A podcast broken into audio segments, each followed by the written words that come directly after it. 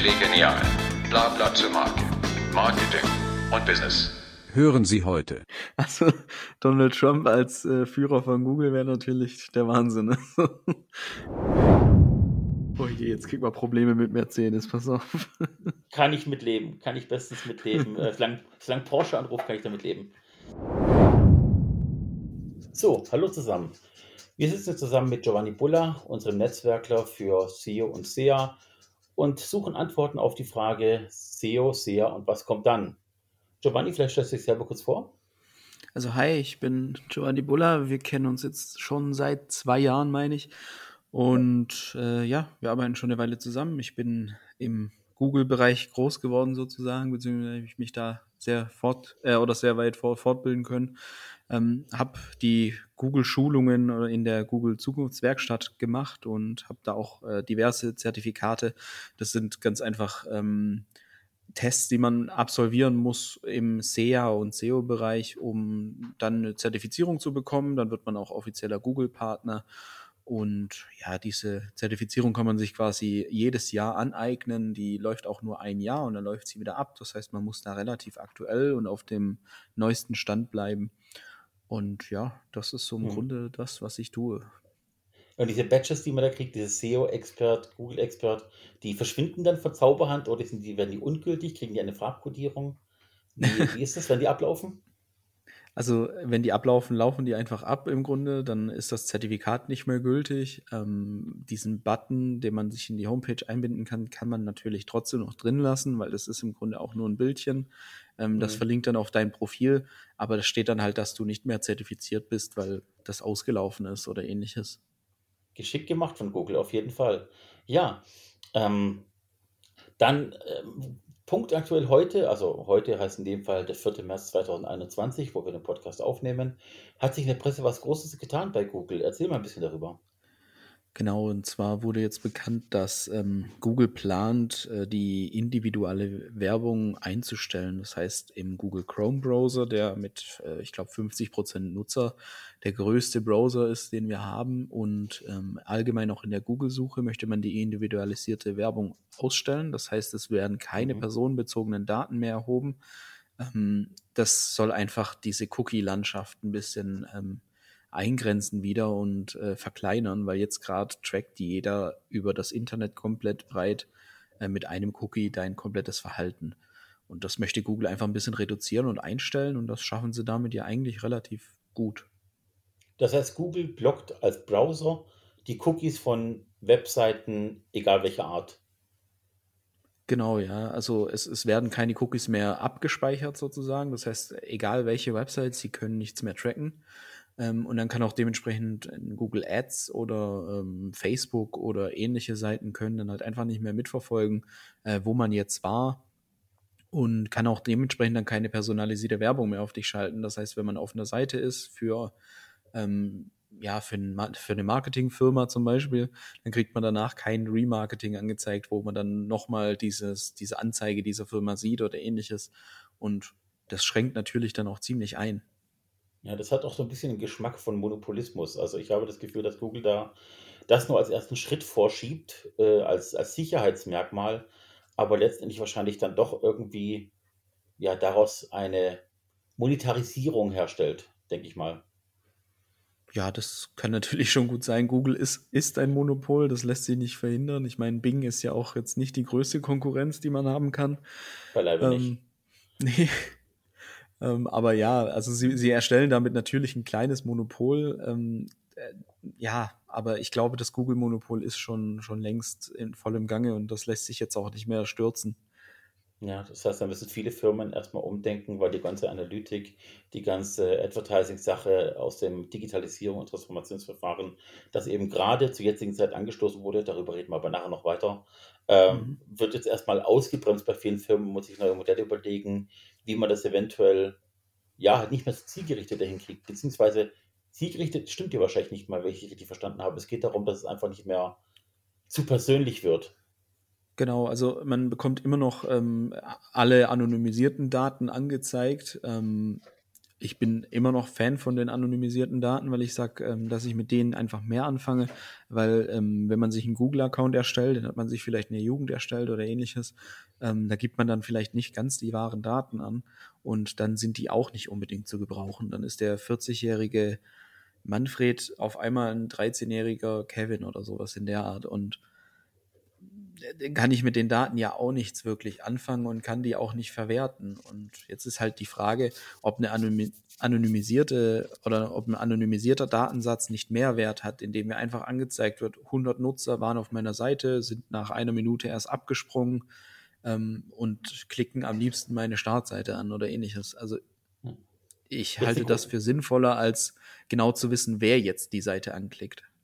Jetzt die große Angst, die natürlich bei Webseitenbetreibern, Webshop, digitale Marketplaces äh, vielleicht umgeht, ist das Thema, welche Plugins, Erweiterungen werden ab dem Moment, wo Google das wirklich Chrome umstellt, nicht mehr funktionieren. Also ich denke dann sowas wie Hotjar zum Beispiel für Heatmapping und Co.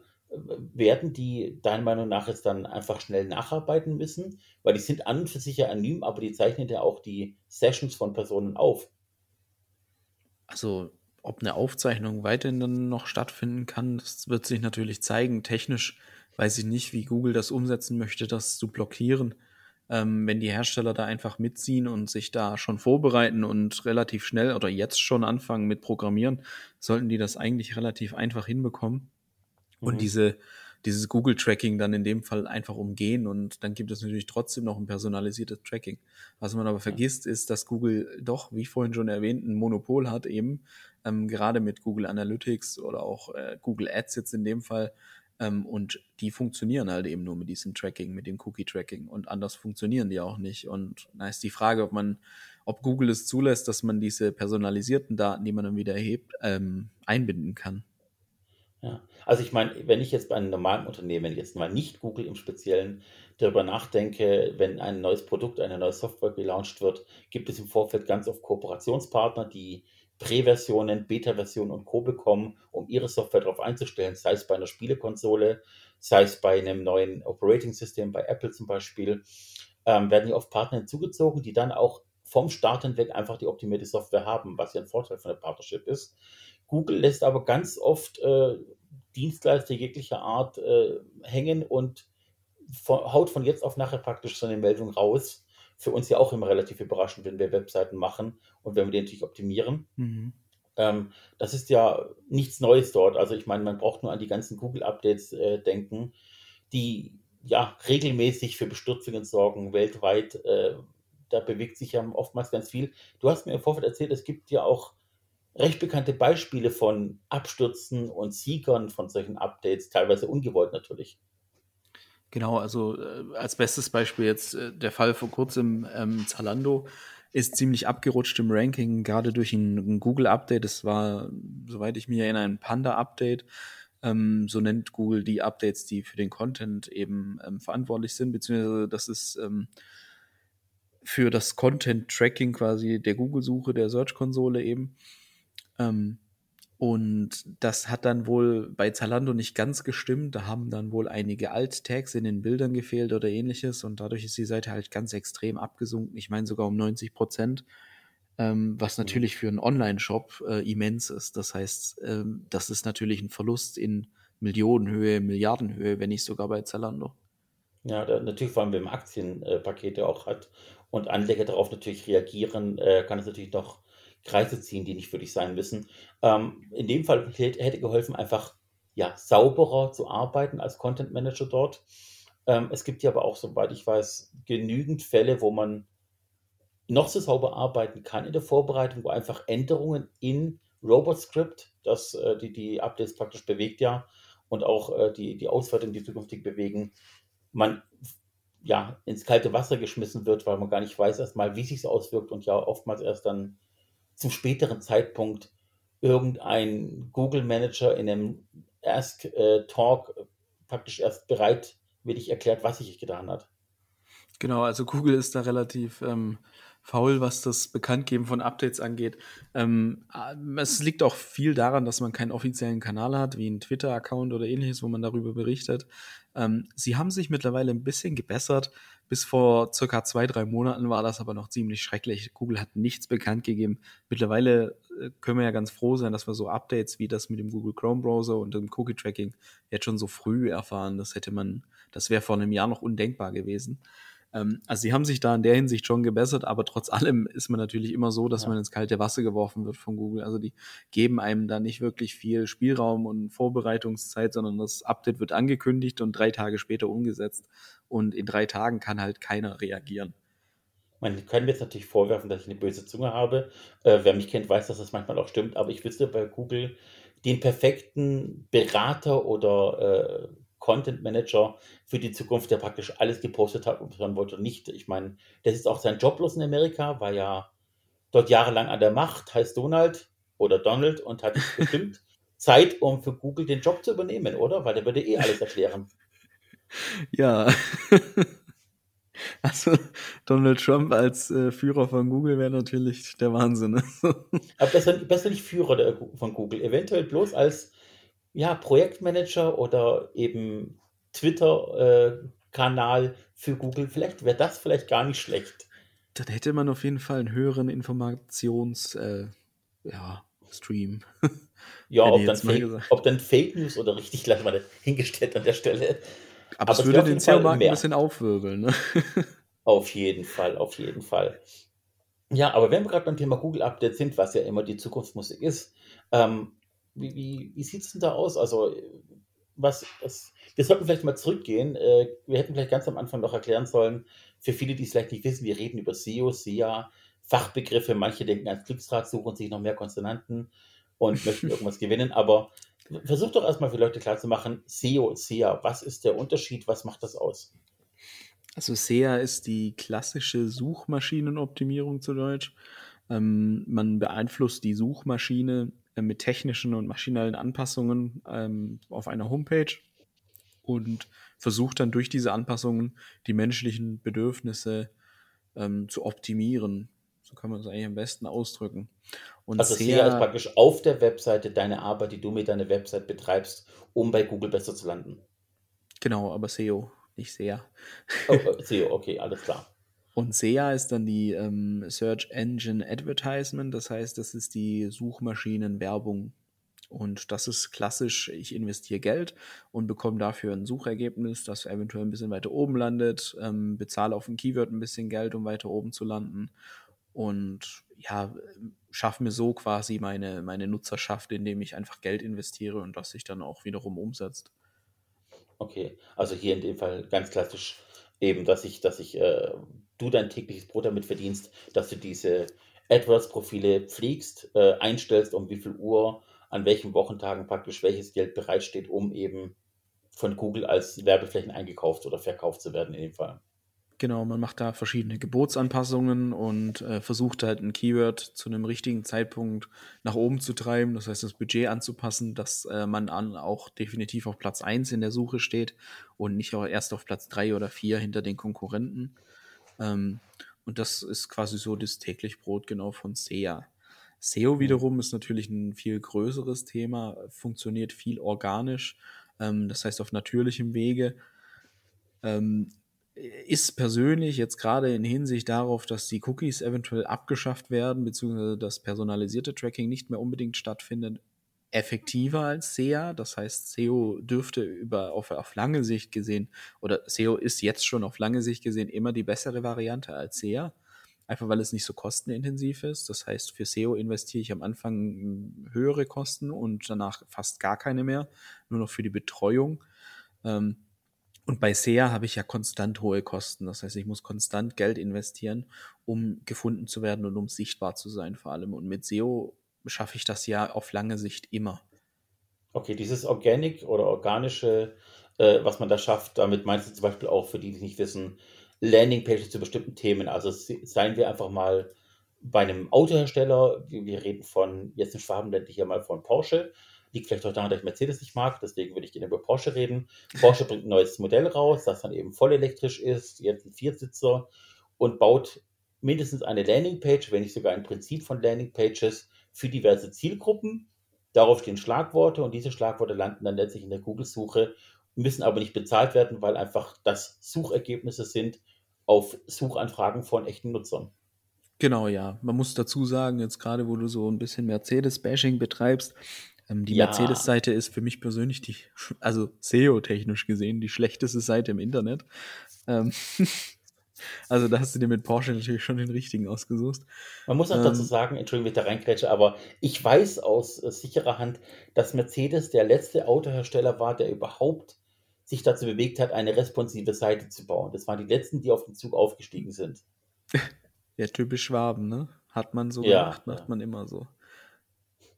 Ja, das das ist immer das, das ist immer das Problem, ne? Also dem, dem Fortschritt verschließt man sich natürlich immer ganz gern. Ja, welchen Mythos ich übrigens insbesondere im Schwabenland natürlich, ich meine, Kunden von uns sind jetzt nicht nur im Schwabenland, aber halt viel, da wir auch unsere Hauptsitz im Schwabenland haben. Ähm, was ich ganz oft von, von mittelständischen Unternehmen, Business-to-Business-Unternehmen, Metallbetrieben, verarbeitende Industrie höre, ist, ähm, dass man im Grunde genommen, wenn man schon Google AdWords kauft, ja doch ganz viel einfach Perlen vor die Säue macht, weil man ja gar nicht genau weiß, wann, wie und um zwei nachts brauche ich keine Suchergebnis. Was soll der Blödsinn, wer um zwei nachts sucht, braucht auch nicht wirklich was. Das ist dann der Yuppie-Heimkehrer aus der Disco, der aus Versehen sich im Handy vertippt hat. Ich glaube, da müssen wir ein bisschen Aufklärungsarbeit leisten, wie detailliert tatsächlich ein Google AdWords-Konto zu führen ist, oder Giovanni? Also es ist ziemlich aufwendig, muss man sagen. Deshalb ähm, sind auch SEA-Manager an sich ähm, relativ gefragt, ähm, weil es tut es zwar auch, eine Smart-Kampagne zu erstellen und Google platziert die dann automatisch und man sagt dann, okay, für 100 Euro im Monat werde ich besser gefunden. Ähm, das funktioniert auch, ist natürlich nicht so effektiv und da ist die Streuung sehr, sehr groß. Wenn ich jetzt natürlich eine individuelle Anpassung möchte und wirklich einen SEO-Man äh, SEA-Manager, der ähm, dann Anpassungen immer wieder vornimmt, dann habe ich die Möglichkeit zu sagen, ähm, pass auf, um 2 Uhr in der Nacht, wie du schon das Beispiel genannt hast, da brauche ich Ja. keine Anzeige, weil ich habe größtenteils B2B-Kunden, die sind halt ähm, zwischen 7 und 17 Uhr, 18 Uhr rum äh, online und dann werde ich auch nur zu diesen Uhrzeiten angezeigt. Wenn ich sage, ich möchte trotzdem ganztags angezeigt werden, kann man aber auch sagen, so von 7 bis 18 Uhr möchte ich jetzt ein Budget haben, das ein bisschen höher ist und dann über die Nacht möchte ich ein Budget haben, das ein bisschen niedriger ist. Einfach um das Budget auch effektiv auszunutzen. Und das ist im Grunde die Aufgabe von einem SEA-Manager, der wird ähm, immer wieder die, die Budgets neu kalkulieren, die Keywords austauschen, das heißt manchmal eins hinzufügen, manchmal eins wegnehmen, was jetzt vielleicht nicht so effektiv war und versucht dann halt das Bestmögliche, um das Budget so sinnvoll wie möglich zu nutzen. Das heißt, wie bei meinem 100-Euro-Beispiel jetzt, ähm, kriege ich dann, sage ich mal, 1 zu 1, so 100 Klicks ungefähr. Ähm, wenn ich jetzt eine Smart-Kampagne über Google mache, ohne Betreuung, kriege ich vielleicht so 25 Klicks. Also man Autsch. kann ja schon sagen, dass so ein SEA-Manager das Budget bis zu 75 Prozent eben äh, besser ausnutzt als äh, jetzt eine normale Smart-Kampagne über Google. Ja, vor allem, weil man halt auch nicht nur einfach äh, zeitlich bedingt eine, eine Kampagne steuern kann, sondern auch regional. Also wenn ich weiß, ich bin ein Zulieferbetrieb und arbeite wirklich im, im Großraum Stuttgart-Bayern, dann brauche ich keine Werbung in Hamburg schalten, weil das für die meisten uninteressant sein wird, weil man mich da gar nicht kennt und selbst wenn man mich kennen würde, die Lieferkette gar nicht bis da oben reicht zum Beispiel. Da geht ja auch oftmals Genau. Geld verloren bei Leuten, die einfach das Smart-Kampagne machen. Genau, man kann das natürlich dann auch regional eingrenzen, wobei man jetzt hier auch wieder mit Vorsicht genießen muss, gerade durch das Update heute. Also das war schon ein Paukenschlag, muss man sagen, ähm, mit Mhm. diesem Cookie-Tracking. Ähm, kann es sein, dass man jetzt nicht mehr so genau äh, bei SEA einstellen kann, wo die Werbung eben landet. Das ist jetzt einfach extrem schwierig geworden. Was dadurch aber ins Rampenlicht rückt, ist äh, SEO, das heißt Local SEO im Endeffekt. Ähm, Und Mhm. Local SEO ist die Anpassung für deinen regionalen Raum. Das heißt, wenn du wirklich ein Einzelhändler bist oder ähnliches, das halt die Leute im Umkreis braucht, macht man eher Local SEO und sagt, ich versuche jetzt Anpassungen zu machen. Das heißt wieder diese technischen, maschinellen Anpassungen, wie vorhin schon gesagt, ähm, Ja. um die Nutzer eben ein bisschen abzuholen ähm, und mache eher dieses Local SEO und investiere lieber das Geld oder das Budget da rein, anstatt in, in SEA-Maßnahmen, die dann vielleicht irgendwann nicht mehr wirklich äh, sinnvoll sind, weil man halt eben sowas, wie du schon sagst, nicht mehr einschränken kann. Das heißt, ich kann keinen Ort mehr festlegen, ich kann kein Alter mehr festlegen ähm, und dann wird es natürlich ziemlich schwierig. Richtig, da ist dann die Arbeit gefragt von Experten natürlich, klar. Ähm, Ein, eine ganz andere Sache noch, die einfach so ein bisschen in dieses SEO-Thema reinzahlt. Du hast vorhin gesagt, man muss die richtigen Schlagworte finden, eventuell mal austauschen. Ich meine, das macht natürlich einfacher, wenn ich weiß, dass ich bestimmte Produkte habe und Konkurrenzprodukte kenne und versuche dann auch die notfalls abzugreifen. Was wir aber in der Vergangenheit mal hatten, persönlich, das weiß ich, da hatten wir einen Fall, da ging es um eine kleine Bestatterin, ein Bestattungsunternehmen. Und da Mhm. ging es auch um die richtigen Schlagworte, die wir haben wollten. Und danach haben wir ein Tool benutzt von Google, um uns sicherer zu werden, was das wohl meistgesuchte Schlagwort in dieser Branche ist. Und waren damals so ein bisschen, ja, wir haben uns die Hand gegen die Stirn geschlagen und haben uns gewundert. Aber im Endeffekt war es ganz klar. Weißt du noch, welches Tool das war? Oh, was war das denn nochmal? Es war Trends, Google Trends haben wir damals benutzt. Ach, Google Trends war das noch, ja. Ja, Genau. mittlerweile Da benutze ich hatten- sogar schon wieder andere Tools, einfach um auf dem aktuellen Stand zu bleiben. Aber ja, Google Trends ist aber auch immer noch ein gutes Free-to-Use-Tool sozusagen. Ja, ja, das ist so ein kleines Geheimnis. Also ich glaube im B2B-Bereich äh, für Leute, die da wirklich das noch in Eigenregie machen im Unternehmen oder die halt irgendwie, wo der Sohn den Betrieb übernimmt, der so ein bisschen sich mit Google auskennt, der wird Google Trends vielleicht noch nicht kennen. Entschuldigung, das war meine Uhr. Ähm, aber das war damals interessant, weil wir haben halt versucht herauszufinden, welches das Schlagwort ist. Also natürlich klar die Lokalität. Ein Bestatter hat einen gewissen Aktionsradius, das war logisch. Aber wir haben damals geschaut nach, es eine Dame war, ob Bestatterin überhaupt relevant ist, ob ein Bestatter interessant ist. Und letztendlich haben wir damals herausgefunden, was eigentlich logisch erscheint, aber keiner daran denkt, dass das Hauptkeyword einfach Todesfall war. Mhm, Und das das war dann auch der große Trigger, der gegenüber der Konkurrenz, glaube ich, auch mit Sicherheit der Website verholfen hat. Genau, ich, ich meine sogar, die Website steht jetzt auch immer, also es, es gibt quasi zwei größere Bestatter, ich jetzt mal.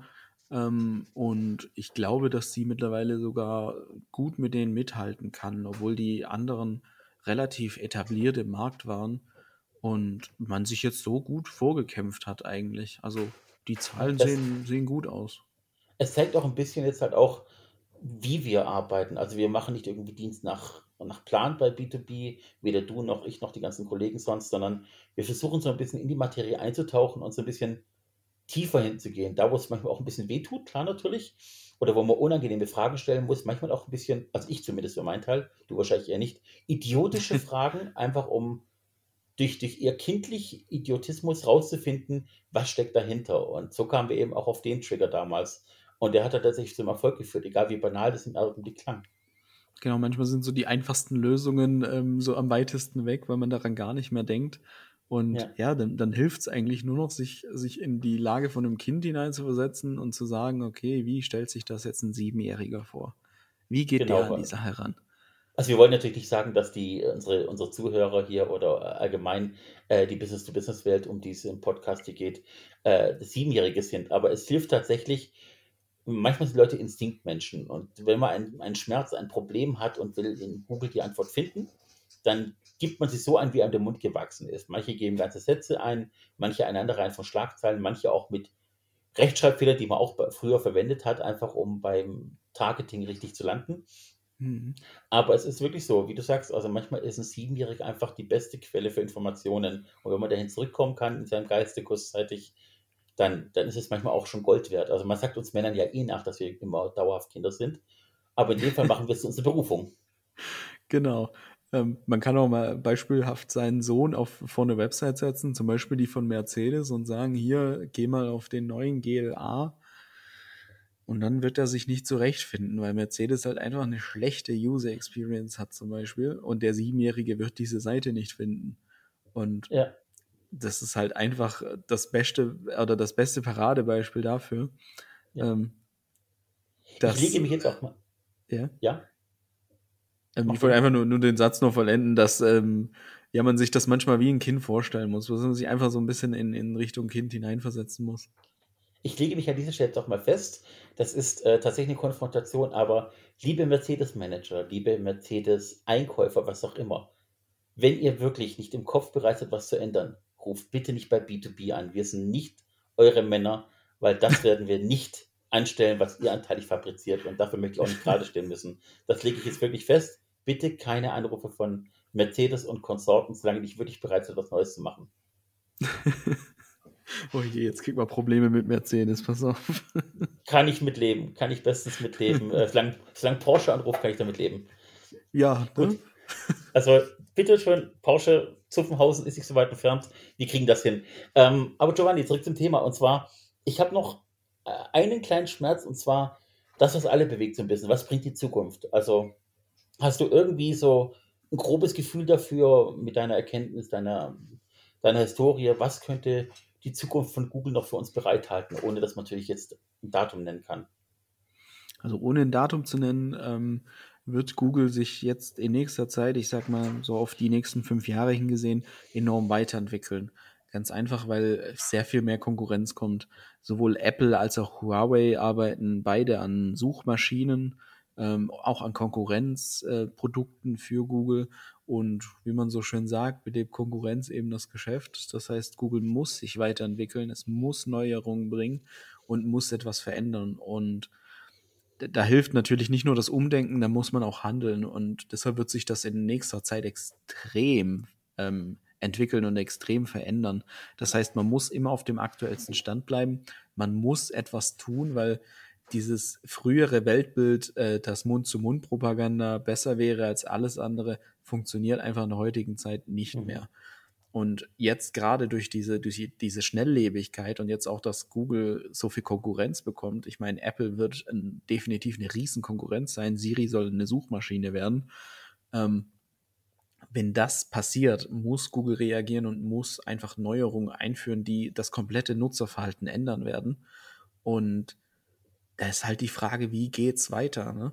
Also äh, wie ja. wird Google reagieren? Wie werden die SEO-Leute reagieren? Äh, was ich ganz klar sagen kann, ist, dass man eventuell als so kleine Firma, Mittelständler äh, es nicht mehr schaffen wird, alleine mit dem Wirrwarr klarzukommen in der Suchmaschinenoptimierung.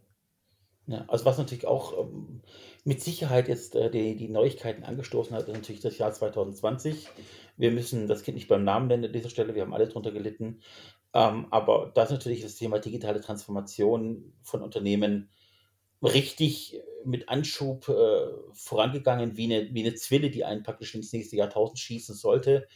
Manche haben den Schuss gehört, manche immer noch nicht, aber willst du dazu noch irgendwie einen Aufruf starten für alle Unternehmen?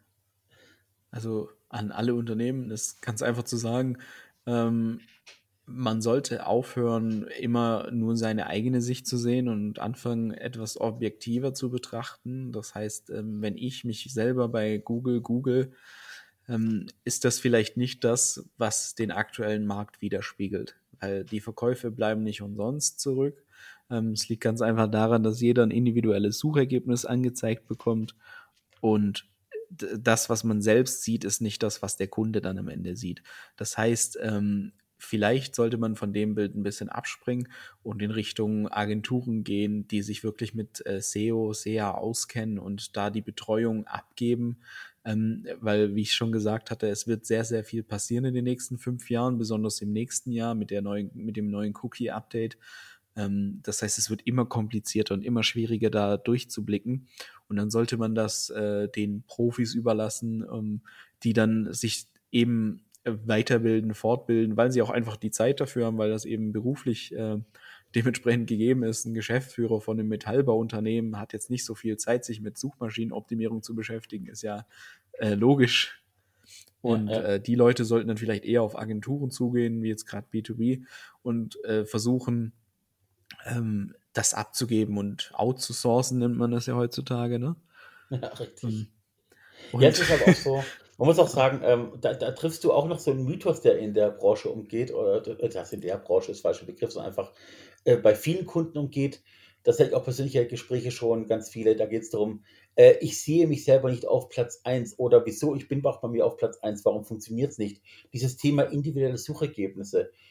Finde noch mal kurz ein paar Worte darüber, warum jeder seine eigenen Suche anders hat. Warum sieht mein Google, also nicht optisch, aber inhaltlich, anders aus als dein Google oder das eines Kunden?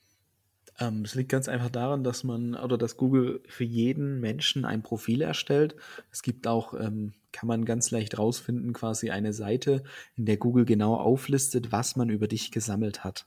Und diese mhm. Daten, die sammelt Google, egal ob man angemeldet ist oder nicht, sammelt die im Hintergrund über dich und versucht dir dann äh, direkt deine Antwort zu liefern auf deine Frage, die du eventuell gar nicht stellst. Und ähm, dadurch möchte Google einfach als Suchmaschine natürlich die Nummer eins bleiben, ist ja äh, ganz klar, und möchte halt dir möglichst das beste Ergebnis liefern, das es nur zu liefern gibt.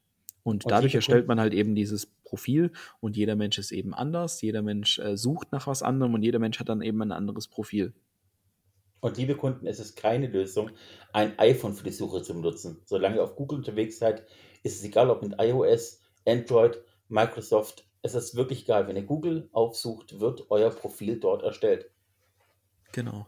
Also, wobei man sagen muss, dass ähm, Apple mittlerweile doch relativ datenschutztechnisch ähm, auf dem Vorrang ist, sage ich jetzt mal, ähm, jetzt gerade durch die Affäre mit Facebook, äh, blockieren quasi das Tracking von Facebook. Das ist ja relativ ähm, vorbildlich eigentlich.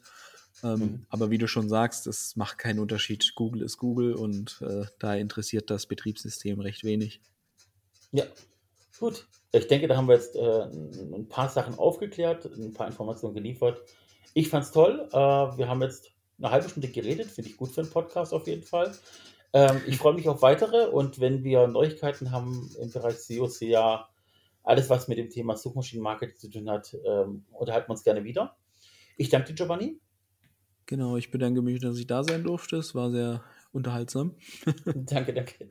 Wir machen einfach weiter wie gehabt. Und wer Fragen an Giovanni und äh, mich oder an sonst jemanden aus dem B2B-Netzwerk hat, ihr werdet irgendwie im Kontext dieses Podcasts mit Sicherheit unsere Adressdaten finden. Ansonsten b2-bee.de. E. Ihr findet uns. Einen schönen Tag euch noch, egal wo ihr seid, egal was ihr macht, macht's richtig. Ciao, ciao. Tschüss.